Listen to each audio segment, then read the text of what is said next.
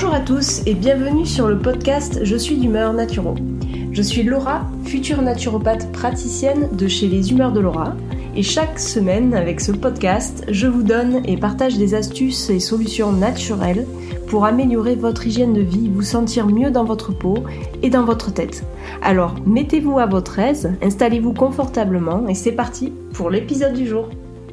Hello tout le monde et bienvenue dans ce nouvel épisode de podcast. Podcast dans lequel je vais vous donner 13 conseils pour soigner votre qualité de vie et pour profiter au mieux de vos journées. Je suis vraiment trop contente de pouvoir continuer à faire ce podcast à chaque fois, je vois ça comme un jeu, euh, le préparer, les étapes derrière qui, qui sont là. En fait, personne ne voit tout ce que je fais, mais c'est vrai que ça me prend un petit peu de temps parce que je ne savais pas encore euh, à la base comment arriver à mieux m'organiser, mais à chaque fois, j'essaie de mettre en place de nouvelles façons de faire. Alors c'est vrai que pour l'instant, j'attends de voir un petit peu. Mais euh, ce que j'en tire de positif, c'est que je me régale. Alors là, j'ai essayé de me faire une liste à puces. Euh, cette liste à puces, à chaque fois, euh, je vais la cocher en me disant ça c'est bon, ça c'est bon, et je classe par utilisation de logiciels. Mais bref, ce n'est pas le sujet. Le sujet, c'est, comme je vous l'ai dit en début de podcast, 13 conseils pour soigner sa qualité de vie. Alors, dans le dernier article et dans mon dernier podcast, nous avons parlé de 9 astuces pour bien démarrer la journée. Aujourd'hui, nous allons voir en 13 points comment soigner sa qualité de vie grâce à plusieurs techniques, et plus précisément les ablutions. À première vue, je pense que tout comme moi, vous vous sentez peut-être perdu face à ce terme. Pour commencer, il sera question donc de définir le terme ablution et je vais essayer de vous donner 13 exemples d'ablutions pour soigner sa qualité de vie à réaliser pour adopter une meilleure hygiène de vie. Mais d'abord, revenons à la définition, avant de savoir comment soigner sa qualité de vie. Alors, d'après euh, notre cher ami Wikipédia, voici ce qu'il en ressort.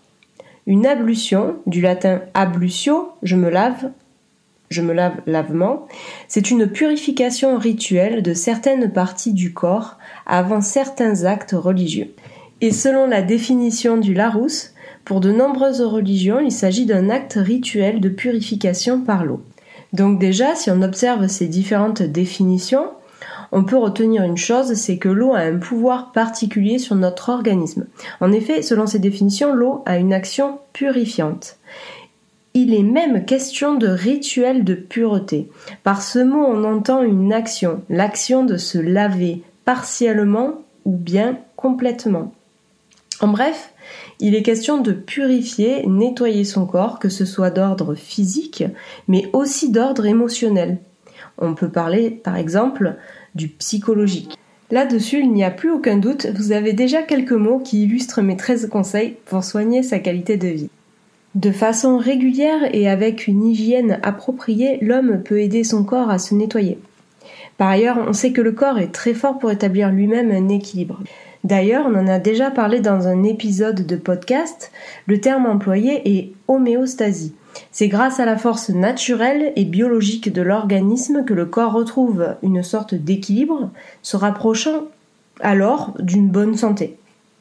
Et comment notre corps peut éliminer ces déchets Mais Par exemple, notre corps peut procéder à l'élimination des déchets issus de notre alimentation, de nos boissons, de l'air qu'on respire ou des ondes magnétiques et aussi de nos émotions comme le stress grâce à la circulation des humeurs dans notre corps. Les humeurs, on en a parlé dans le podcast précédent, ce sont les liquides dans lesquels baignent nos cellules, le tissu, le sang, la lymphe. Notre organisme peut aussi éliminer ces déchets de même que les humeurs peuvent nourrir nos cellules et tissus par l'intermédiaire de ce que nous apportons à notre corps. Et c'est d'ailleurs là que je veux en venir. De toute façon, je cesserai de revenir sur ce sujet car il va s'agir de la définition même de la naturopathie. En fait, pour soutenir cette force vitale, il est important d'agir en soutenant notre corps. La force vitale qui est en nous et qui nous fait guérir plus ou moins rapidement varie en fonction de notre mode de vie.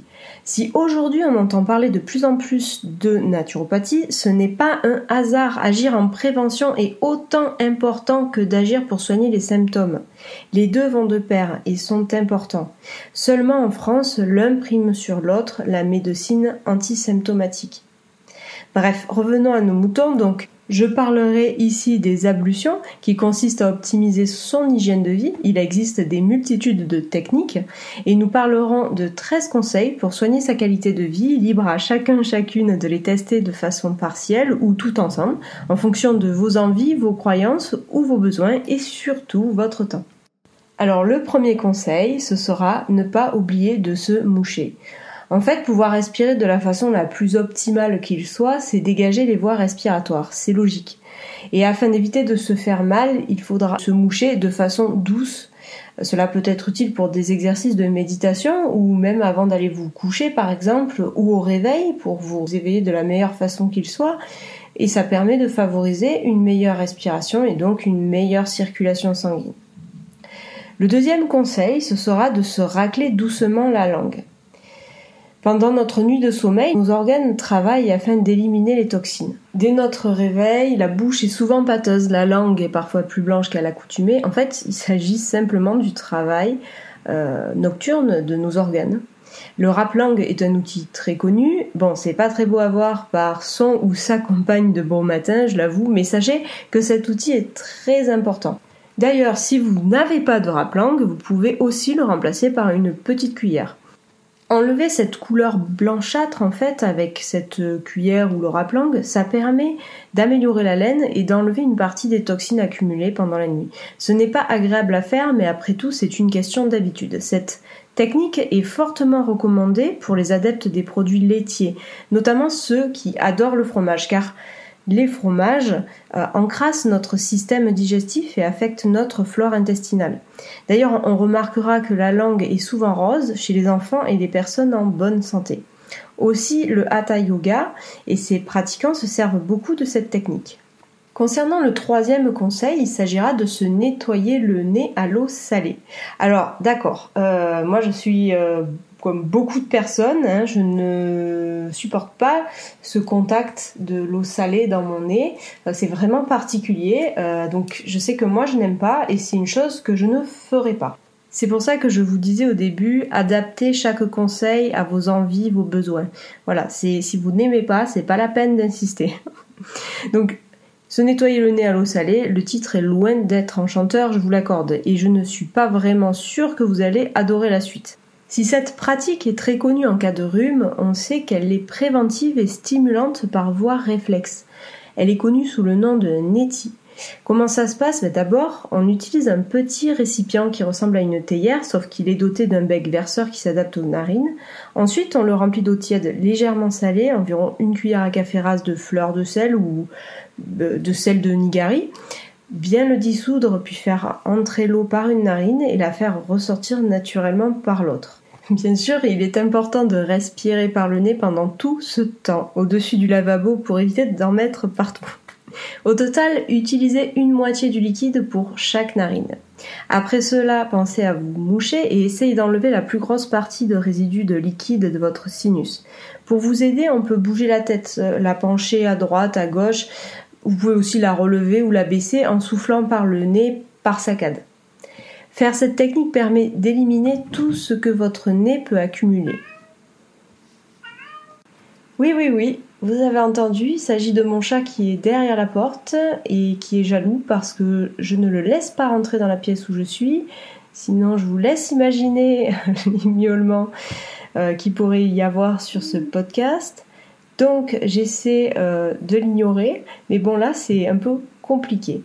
Donc euh, je le laisse, hein, comme ça ça pourra faire rire un peu tout le monde, euh, si ça fait rire d'ailleurs. Si les gens aiment les chats, ce sera un petit euh, clin d'œil. Bref, j'en étais où? Ah, il me semble que j'en étais à tout ce que le nez euh, peut accumuler comme par exemple la poussière, le mucus. Là en ce moment ça peut aussi être le pollen, mais euh, on peut aussi penser à la pollution, enfin il y en a plein. À noter il est préférable de ne pas faire de cure trop longue pour éviter au corps de s'habituer et de perdre son efficacité. Des cures de quelques jours par semaine peuvent être largement suffisantes. Passons au quatrième conseil qui consistera à se laver les dents avec une brosse douce et synthétique. Selon son budget, on peut choisir et varier avec plusieurs dentifrices. Par exemple, il y a Velleda, Gillette, Scatier. Euh, on peut aussi penser à la poudre de plante, au dentifrice ayurvédique, au charbon végétal activé. Et on pourra utiliser du bicarbonate de soude, mais à condition que ce soit en faible quantité et en alternance avec d'autres dentifrices, donc pas plus d'une fois par semaine. Aussi, on peut utiliser un mélange de fleurs de sel et d'huile d'olive. Oui, c'est surprenant, mais ça existe. De l'eau de boto, de l'argile surfine enrichie d'une seule goutte d'un mélange d'huile essentielle spécifique, myrrhe, sauge sclarée, romarin, citron et lentisque par exemple. Pour le cinquième conseil, il s'agira de penser à se masser les gencives en douceur. Ça peut surprendre, on n'y pense pas souvent, mais en fait ce geste permet de maintenir la santé des gencives et des dents. Comment on fait Pour commencer, on se lave les mains et ensuite on masse les gencives en douceur avec un doigt pour activer la microcirculation locale. Mon sixième conseil, ce sera d'oser le bain de bouche à l'huile. En fait, la méthode peut elle aussi surprendre. Elle est très peu connue en France, pourtant elle est souvent utilisée en Allemagne par les praticiens en naturopathie, les Heilpratiker. Si on est pressé, allier bain de bouche pendant un bain de siège ou durant la douche, on va y venir plus tard, peut être un gain de temps. Comment s'y prendre? D'abord, il faut garder en bouche assez longtemps une bonne cuillère d'huile de première pression à froid, retenez bien, de première pression à froid, biologique hein, aussi. Euh, donc au choix, euh, l'huile de noix, l'huile de colza, le yette, la courge, l'olive, euh, l'argan, la noisette, la chanvre. C'est comme vous voulez. Il est préférable de ne pas l'avaler. En revanche, vous pourrez quand même en profiter pour savourer le goût de ces différentes huiles. Bref, il faudra faire circuler l'huile dans la bouche pendant 2, 5 ou 10 minutes puis vous l'aurez compris, on recrache. Cette méthode est parfaite pour l'entretien et la santé globale de la bouche. Le septième conseil, ce sera le bain de siège froid. Il s'agit d'une méthode ancestrale de moins en moins utilisée aujourd'hui. Ce n'est hélas plus au goût du jour euh, d'avoir un bidet dans sa salle de bain. Moi j'ai vu un reportage la dernière fois sur un appartement qui était en vente et euh, malheureusement pour la dame qui visitait cet appartement, elle, elle a vu un bidet dans la salle de bain et euh, mon Dieu, elle était horrifiée. Sauf que euh, c'est quand même quelque chose qui est très utile pour la santé. Euh, aujourd'hui, ben, c'est plus à la mode, mais un jour peut-être qu'on y reviendra. En attendant, j'espère juste que les gens savent que c'est vraiment utile hein, pour nous, que ça avait vraiment des fonctions principales. Donc on va, y venir. Hein. Euh, c'est vraiment dommage parce que le bidet apporte beaucoup, beaucoup de bienfaits sur le plan glandulaire, donc la stimulation des surrénales, sur le plan nerveux, tout ce qui est neurovégétatif, mais aussi sur le plan circulatoire, les hémorroïdes ou les congestions pelviennes, et enfin sur le plan énergétique. Alors comment faire ce bain de siège froid? Eh bien il s'agira de préparer une grande cuvette avec de l'eau froide, de bien chauffer sa salle de bain pour éviter d'avoir froid, de s'asseoir dans l'eau avec les pieds à l'extérieur sans que le niveau de l'eau ne dépasse le pubis. Il faudra agiter l'eau, c'est très important. Louis Kuhn, euh, c'est un naturopathe allemand du 19e siècle, il nommait ce bain bain à friction mais on le connaît aujourd'hui sous le nom de bain dérivatif. Pour les frileux, au début, le bain ne doit pas durer plus de quelques secondes. Puis par la suite, on peut passer de 3 à 10 minutes, le temps de s'y habituer. À la sortie de ce bain de siège, il est nécessaire de bien se frictionner. Il faut aider le corps à se réchauffer et ne pas rester avec euh, cette espèce de chair de poule. Pour retrouver un peu de chaleur, une douche chaude ou une boisson chaude peut aussi vous aider. Souvent, si vous êtes frissonnant, c'est que soit l'eau était trop froide, ou soit que votre propre vitalité était trop basse pour réagir au froid de ce bain de siège et remonter la température de votre corps. Si on constate que ce genre de bain ne nous convient pas, évitez de le reproduire. Il vaudra mieux essayer à nouveau pendant une période plus chaude, par exemple une saison plus chaude, l'été qui va arriver, euh, voilà, ou un moment où on se sent moins frileux. Pour le neuvième conseil, il s'agira de la douche écossaise. La douche écossaise est une technique d'hydrothérapie traditionnelle. Cette douche est parfaite pour stimuler la circulation sanguine des membres inférieurs, mais il faut la pratiquer correctement. En général, il vaut mieux y aller par étapes. Alors je ne sais pas si vous avez essayé. Moi je sais que j'étais incapable de me mettre de l'eau tiède ou froide et en fait c'est venu mais vraiment par étapes. Donc déjà on commence par une douche chaude. On rafraîchit le corps en commençant par le bas. La température du corps doit être progressive pour habituer le corps au choc thermique. On alterne le mode chaud-froid au minimum trois fois de suite. Et ensuite, on termine par le froid. Et bien sûr, vous allez me voir arriver, sauf pour les frileux. Euh, les frileux, on en a parlé dans le précédent épisode de podcast. C'est un tempérament qui est nommé les neuroarthritiques. En fait, cela pour en terminer par de l'eau tiède pendant les premières semaines de pratique. Attention, attention, il ne faut pas utiliser ni de l'eau brûlante ni de l'eau glacée parce que les trop grandes différences thermiques peuvent produire l'inverse de ce que l'on recherche. Euh, il faut aussi éviter de le pratiquer chez les personnes qui sont affaiblies ou en cas d'œdème ou si la douche devient une source de stress parce que si on se dit qu'on va aller prendre une douche froide parce que c'est bon pour notre santé, mais qu'on n'aime pas ça, on va commencer, et vous allez voir que c'est le cas, à redouter ce moment. Si on commence à redouter le moment de la douche, ne le faites pas. Il est important de s'écouter et d'éviter toute pratique à l'extrême ou qui ne nous convienne pas. Alors, un autre conseil, ce sera celui d'utiliser un savon doux à pH neutre ou légèrement acide, en fait comme celui de la peau saine. Euh, on peut citer par exemple le liquide moussant de Cattier, euh, les peines dermatologiques sans savon vendus en pharmacie, je crois, ou en, magasin bio, euh, les savons ayurvédiques ou une base neutre en fait est moussante avec 5% d'huile essentielle à son goût. Il y a par exemple la lavande, la sauge, le géranium rosa, le romarin, le santal ou l'anguilang et 5% de vinaigre de cidre ou de lactosérum. Le lactosérum qui est le petit lait. Encore un autre conseil, ce sera celui de profiter de cette douche pour éliminer et abandonner à l'eau ces impuretés énergétiques et psychiques. Alors là, moi, j'ai envie de vous dire que chacun y voit ce qu'il a envie de penser ou même de dire. Certains utilisent des phrases pour s'aider, euh, le fait de parler à voix haute, donc les soutiens pour se débarrasser des émotions ou idées négatives. C'est presque de la programmation neurolinguistique. Euh, il s'agira de se donner des phrases du style je me débarrasse de toutes mes émotions négatives et si l'on y croit, euh, si on est sensible à, tout ce qui est PNL, peut-être que ça fonctionnera chez certains. Mais au final, vous n'avez pas besoin de parler, peut-être juste de profiter de votre bain et euh, de profiter de ce moment qui est agréable. Pour le douzième conseil, il s'agira de frictionner son corps énergétiquement au gants de crin. Ça peut paraître barbare comme ça, mais je vous promets que c'est très bon pour la peau et la circulation sanguine.